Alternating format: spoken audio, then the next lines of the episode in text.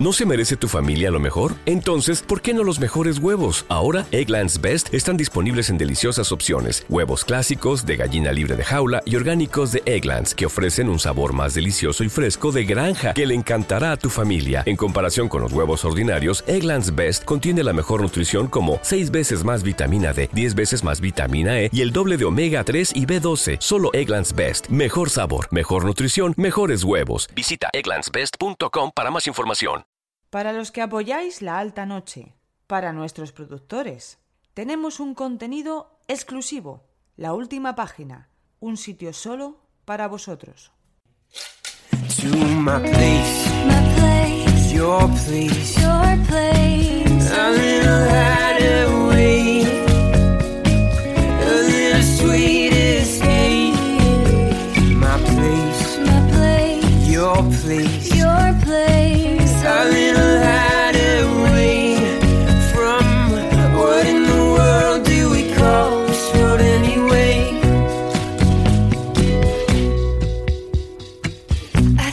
It's time to to call it all off. We know it wasn't working out. Yeah, I'm tired of your shitty car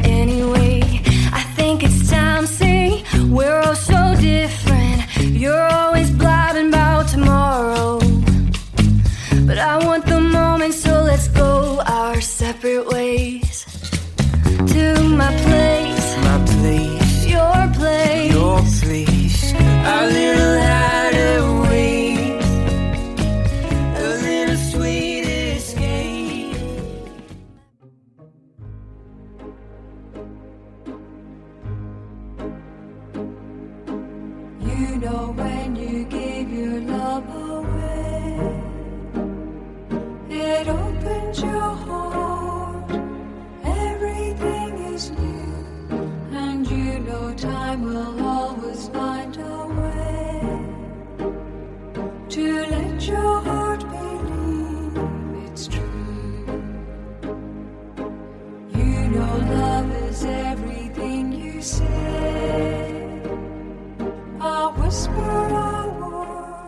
Hay una región de oscuridad en la que la luz es completamente obstaculizada. La luz está formada por fotones, que son unas partículas elementales sin masa pero con energía y con lo que los físicos llaman momento. Ese momento es, por así decir, la capacidad que tienen los objetos físicos para empujarse unos a otros. Y digo que hay una región de oscuridad en la que la luz se ve obstaculizada, que nos acompaña perennemente. No estoy hablando de nada religioso, no estoy hablando de las sombras que junto con las luces tenemos todos por dentro. Estoy hablando de algo mucho más prosaico, algo que nos acompaña toda nuestra vida, porque si hay algo que va con nosotros a todos lados, pero pocas veces reparamos en ella, esa es sin duda nuestra sombra. Cuando los fotones que conforman un haz de luz iluminan un objeto, aunque parezca mentira, precisamente por eso que los físicos llaman momento, lo que hacen los fotones también es empujarlo.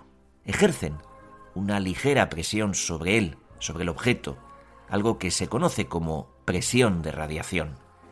Al ponernos al sol, nuestro cuerpo siente de alguna manera esa presión, mientras que el área que ensombrecemos, a la que no llegan los fotones, no la siente. Y en base a esto, a unos científicos les ha dado por hacerse preguntas muy curiosas. Por ejemplo, plantearse la idea de deducir el peso de nuestra sombra a partir de ecuaciones físicas, asumiendo algunas suposiciones necesarias para llegar a un valor concreto. Hay científicos que se preguntan cosas así de extrañas y que de alguna manera añaden al conocimiento científico esa para mí tan necesaria poesía, esa tan necesaria filosofía que ha de conllevar toda actividad humana.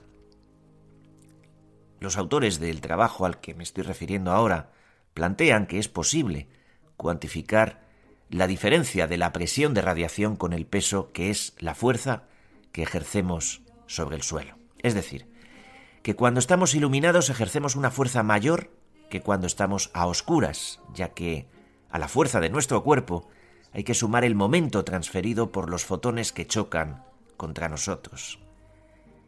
Y de esta manera nos vienen a decir estos científicos que un objeto pesa más cuando está iluminado que cuando no lo está.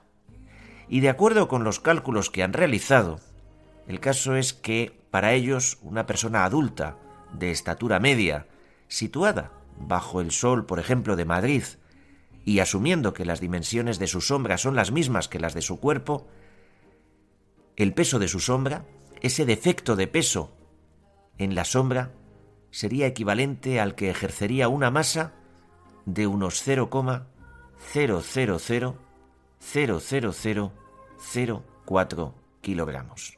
Y ese, queridos amigos, sería el peso de nuestra sombra. Los fotones de luz de diferentes colores tienen un distinto momento, con lo cual su energía y la presión que ejercen serán diferentes. Y esto significa que si nos iluminamos con luz roja, pesaremos menos que si lo hacemos con la misma cantidad de fotones de luz azul. Y por otro lado, que no veamos algo no significa que no exista. En lo relativo a la luz, la mayor parte de ella es invisible a los ojos humanos. Es el caso de los fotones ultravioletas, como los del Sol, que además de broncearnos, son más energéticos que los visibles y por tanto someten a un mayor empuje a nuestros cuerpos. ¿Para qué sirve esto que os acabo de contar? ¿Acaso solo obedezca a eso que el poeta llamó los conocimientos inútiles? El caso es que la diferencia de peso entre un objeto iluminado y uno que no lo está ya sabemos, ya podíamos imaginar, ¿no?, que era ínfima. Sin embargo, estas consideraciones fueron el motivo del Premio Nobel de Física de 2018, que recayó en Arthur Ashkin, Gerard Moreau y Donna Strickland por el desarrollo de las pinzas ópticas, que son un método para atrapar y manipular. ¿Te está gustando este episodio? Hazte fan desde el botón Apoyar del podcast de Nivos. Elige tu aportación y podrás escuchar este y el resto de sus episodios extra. Además, ayudarás a su productor a seguir creando contenido con la misma pasión y dedicación.